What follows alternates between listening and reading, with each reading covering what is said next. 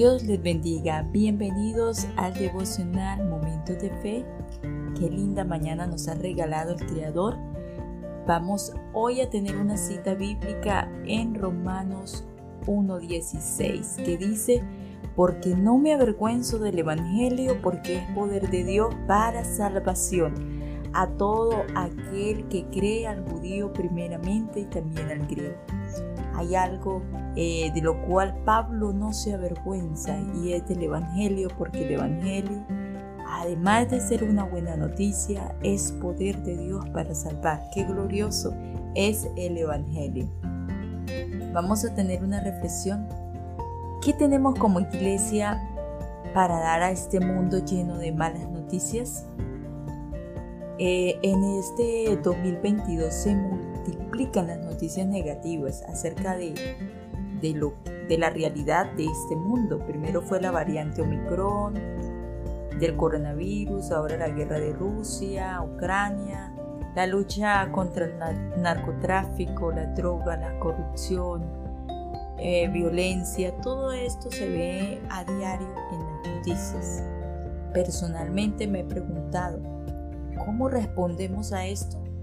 Porque estas noticias de enfermedades, guerras, no solo afectan a algunos, sino que hoy en día ya afectan al mundo entero y llegan hasta lo último de la tierra.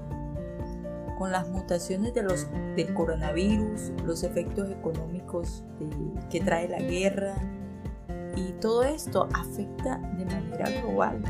¿Cómo podemos propagar las buenas noticias que Dios tiene para este mundo? Es una buena pregunta. Así como se esparcen las buenas noticias, las malas noticias, se deben esparcir las buenas noticias. Como iglesia, usted lo sabe, tenemos buenas noticias para el mundo. Nunca olvidemos esto. Y no se trata meramente de una solución, sino de un paquete completo de respuestas para la persona que busca una nueva vida en Dios. En primer lugar, Cristo es la salvación del hombre. Toda culpa, maldad que una persona ha acumulado durante toda su vida la puede entregar bajo la cruz de Cristo, aceptando su muerte como el pago por el pecado. Esta es la más grande noticia para el hombre, ser libre del pecado, ser libre de culpa ser libre de condenación, ser libre de muerte eterna. Poder anunciarle al mundo que en Cristo tenemos salvación, perdón, restauración, paz, libertad, vida eterna. Esto es una buena noticia.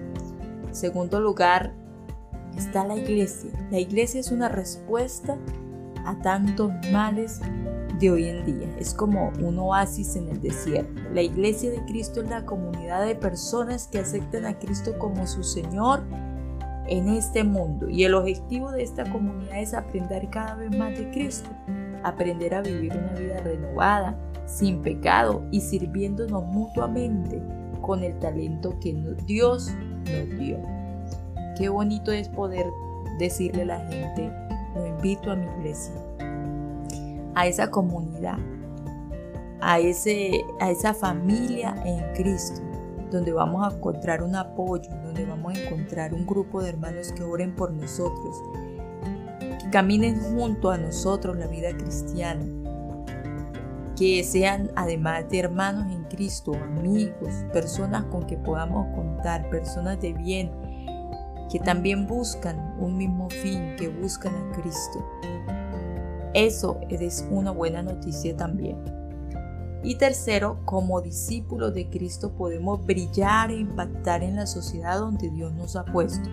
Con la fortaleza que recibimos a través de la iglesia, tenemos suficiente energía para brillar en este mundo y mostrar cómo se vive en los caminos de Dios y que una vida nueva, llena de esperanza, es posible. Usted mismo es una buena noticia.